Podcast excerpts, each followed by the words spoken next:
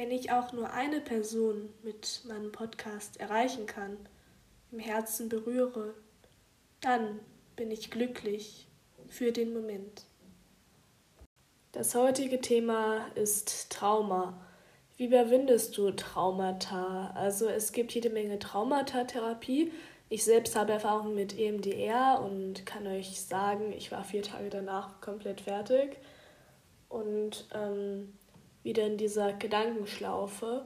Und da ging es mir einfach nicht gut, aber mittlerweile nach einem Jahr, einem Jahr danach geht es mir deutlich besser und für die Long-Term-Effekte ist es auf jeden Fall empfehlenswert. Man muss dabei halt beachten, dass man eine gut ausgebildete Therapeutin oder einen gut ausgebildeten Therapeuten vor sich hat und der oder die hat auch dieses Zertifikat dafür hat.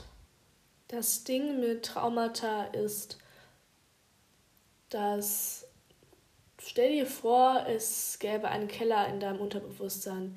Dein Unterbewusstsein bestehe aus vielen einzelnen Räumen und in deinem Keller, in einen Tresor darin, packst du all deine traumatischen Erlebnisse rein. Ich würde behaupten, jeder Mensch brauche Therapie, aber es gibt auch so schon zu wenig Therapeutinnen für all die Menschen, die Therapie brauchen, weil sie an dem Punkt, an einem Punkt des Lebens angekommen sind, an dem sie es nicht mehr ohne Hilfe von außen schaffen, ihre momentane Situation zu meistern.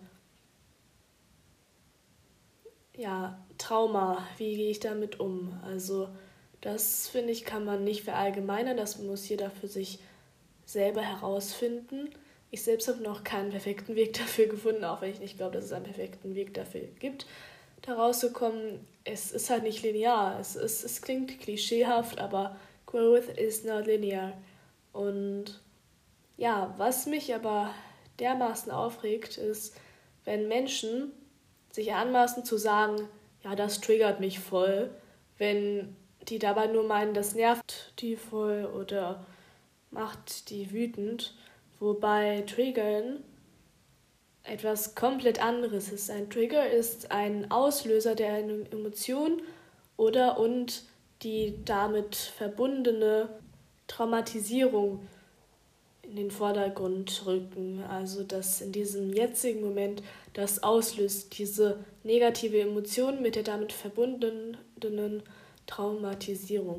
Also bitte Leute, ich möchte euch damit keinen Vorwurf machen, aber ich möchte euch zum Denken anregen. Also bitte Leute, denkt zuerst über eure Formulierung nach, bevor ihr so etwas sagt.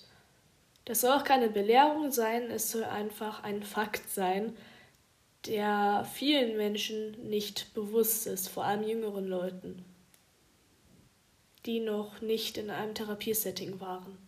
Ich freue mich darüber, wenn ihr meinen Podcast weiterleitet, in eurer Story teilt und euch anhört und mir ein Follow dalasst.